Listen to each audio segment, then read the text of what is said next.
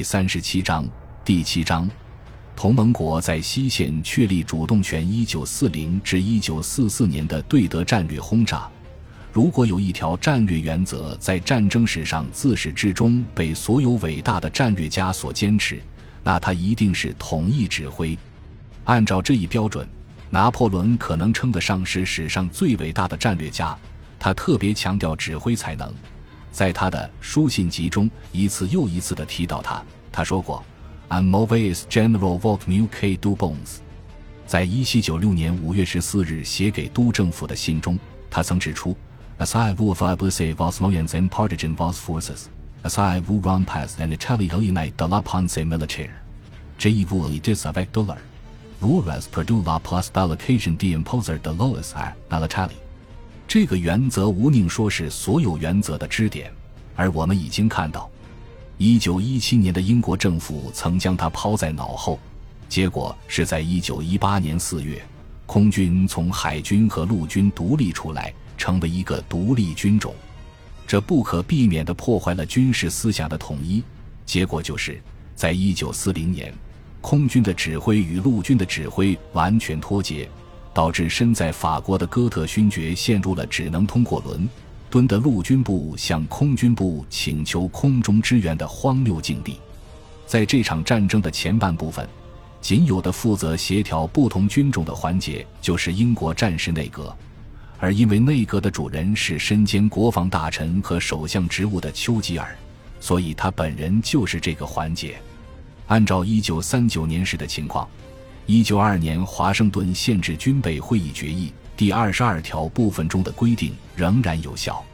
这些条文的内容是：禁止以恐吓平民、摧毁或破坏无军用性质的私有财产或杀伤非战斗人员为目的。而实施航空轰炸。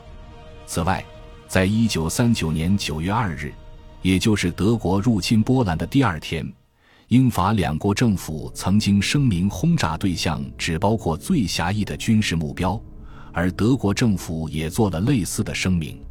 六个月后的一九四零年二月十五日，英国首相张伯伦在对议会下院作出的声明中又重申了这一政策。他说。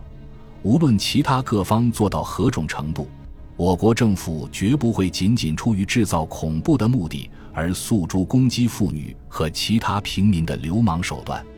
这样的情况一直持续到五月十日，在这一天，丘吉尔成为首相，他立刻就采取了战略轰炸这一手段。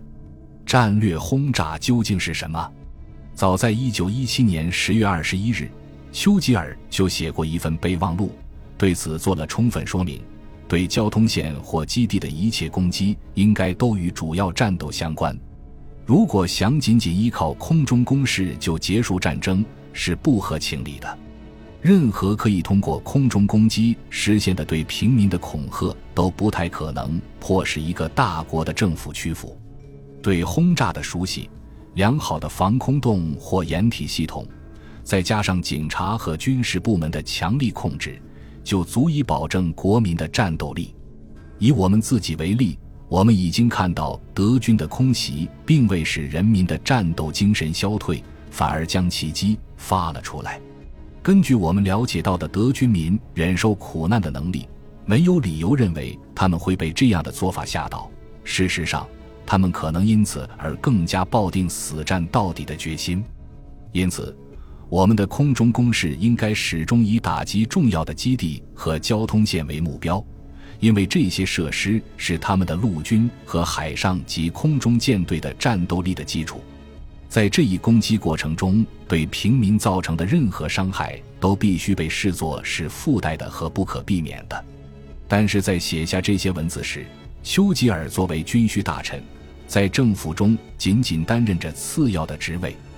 而在一九四零年，他即使不是法定的英国武装力量最高统帅，也在事实上占据了这样的地位。虽然无法亲自上阵，但是他立刻通过下列方法解决了这个难题：他决定以皇家空军的轰炸机司令部作为自己的私人军队来开展一场属于他个人的战争。五月十一日，巴登的弗赖堡遭到轰炸，于是用斯佩特先生的话来说。我们在德军开始轰炸英国本土的目标之前，就对德国本土的目标开始了轰炸。这是一个已经得到公认的历史事实。但是，因为我们担心宣传机关会曲解战略进攻由我们发起这一事实造成不利的心理影响，所以我们没敢对1940年5月的这个伟大决定给予应有的宣扬。这是一个了不起的决定。他所体现的英雄主义和自我牺牲精神，堪与苏联实行焦土政策的决定相比。因此，根据斯佩特先生的证词，正是丘吉尔点燃导火索，引发了一场自塞尔柱突厥人入侵欧洲以来从未有过的毁灭性的恐怖战争。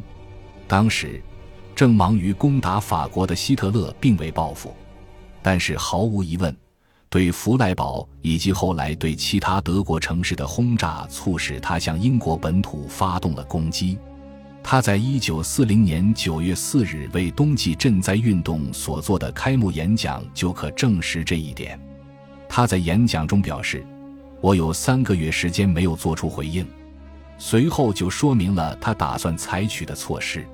尽管如此，我们还是可以说。法国沦陷之后的军事形势与1917年十月并无相似之处。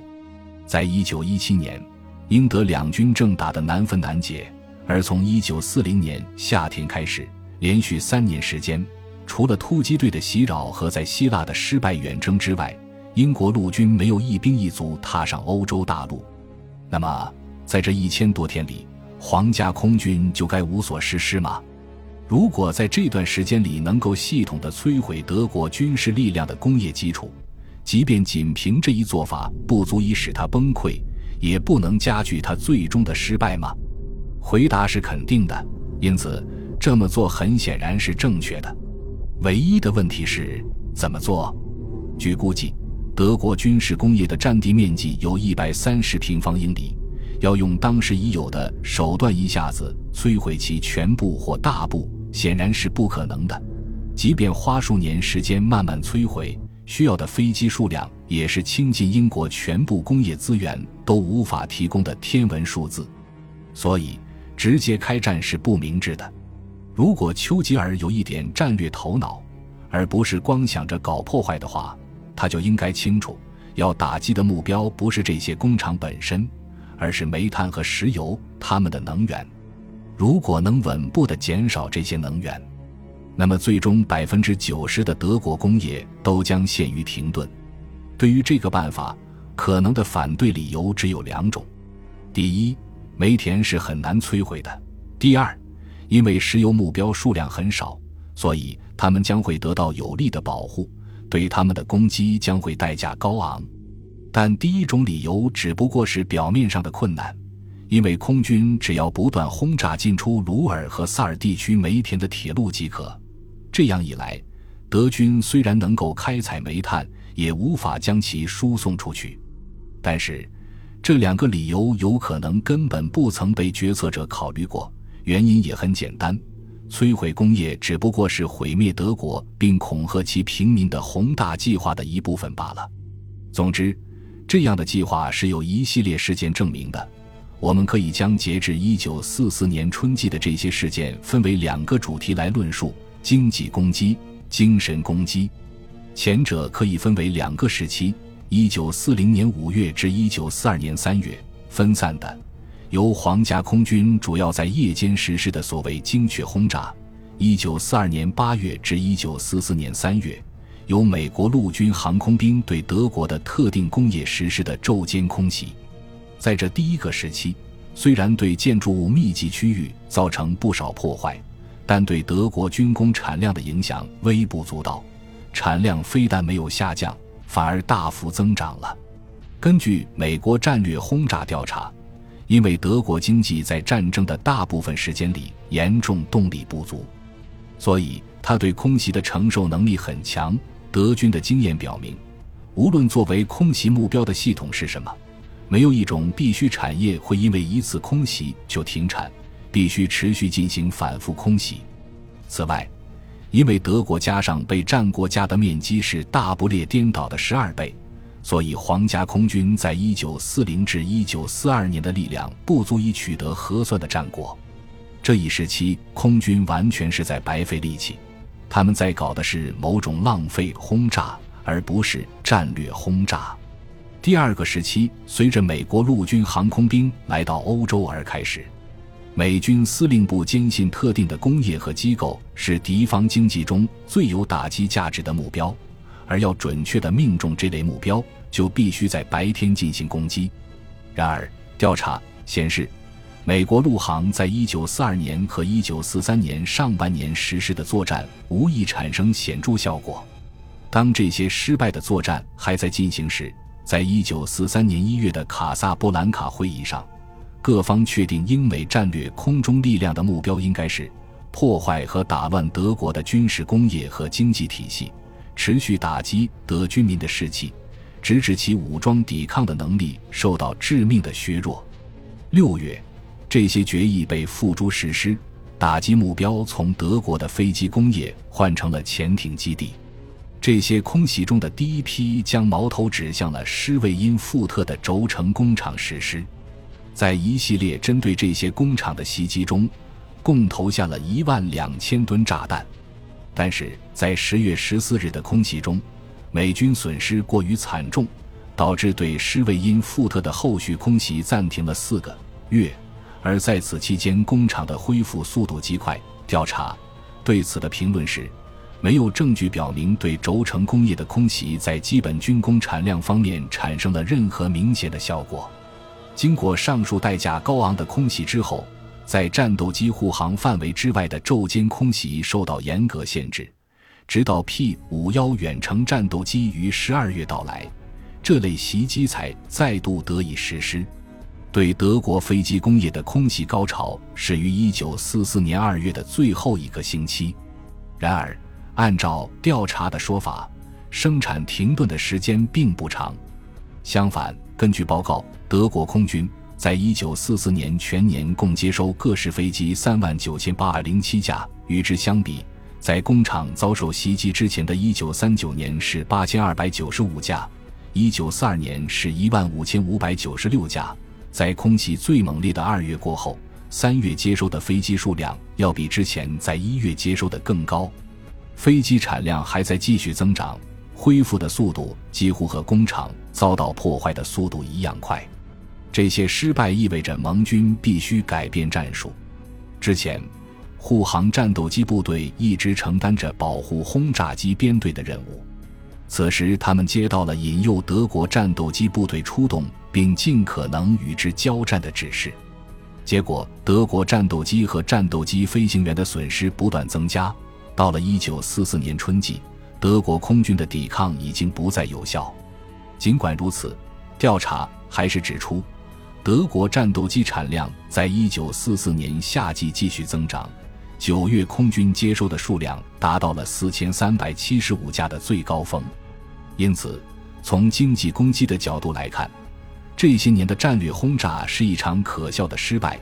基尔戈参议员依据1944年第三帝国军备和战时生产部的官方报告所做的关于德国工业的说明，足以证明这一点。下面我们就从说明列举的众多证据中略摘几例。这份文件以图表方式说明，虽然遭到同盟国的猛烈轰炸，德国还是能够不断的重建和扩大其工厂，并提高其军工产量。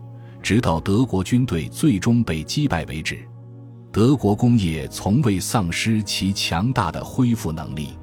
报告显示，在1944年饱经战火蹂躏的德国，生产出来的装甲战斗车辆多达1942年产量的三倍。1944年德国生产的战斗轰炸机数量是1942年产量的三倍以上。一九四四年的夜间战斗机产量达到一九四二年产量的八倍。德国不但一九四四年的军工产量比前几年提高了，而且有多种产品在一九四四年最后一个季度的产量比当年第一季度还高。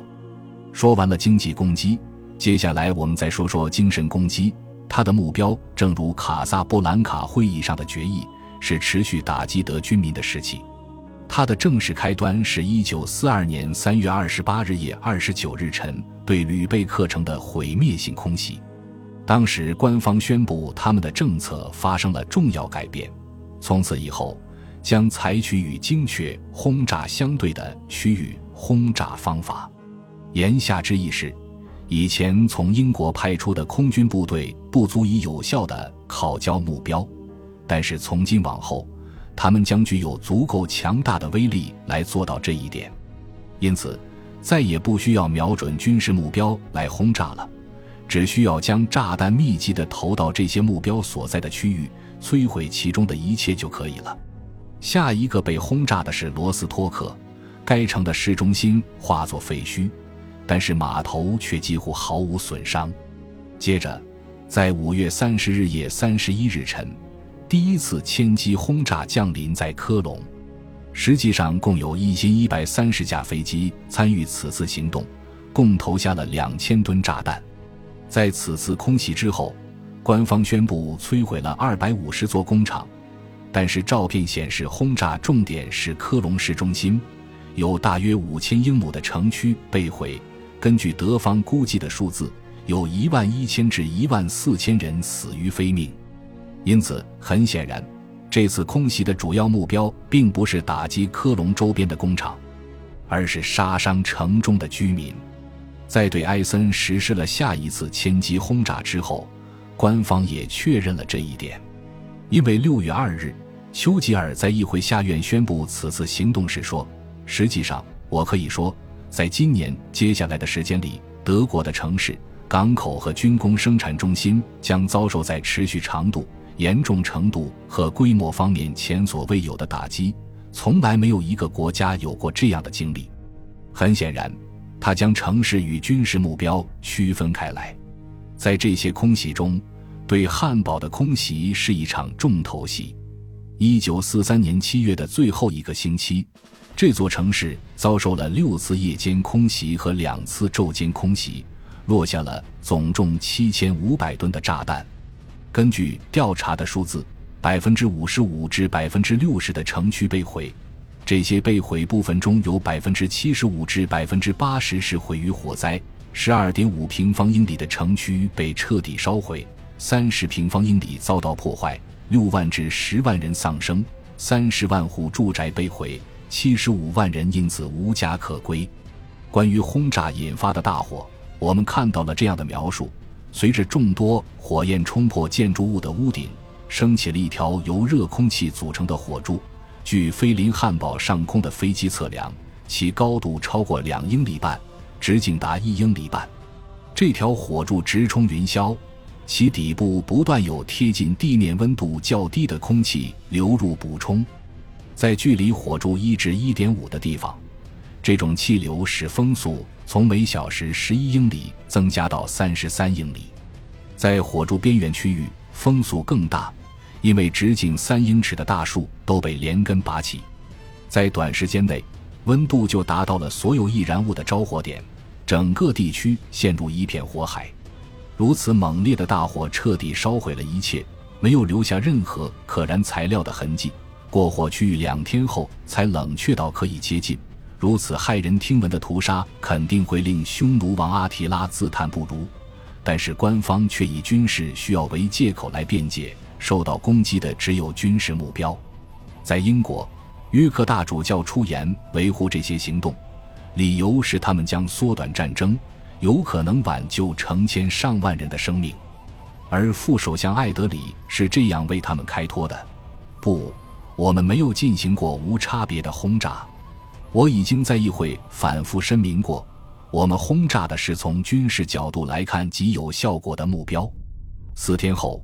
空军副大臣哈罗德·鲍尔福上校宣称：“只要德国和意大利人民继续容忍纳粹主义和法西斯主义，我们就会将轰炸袭击进行到底。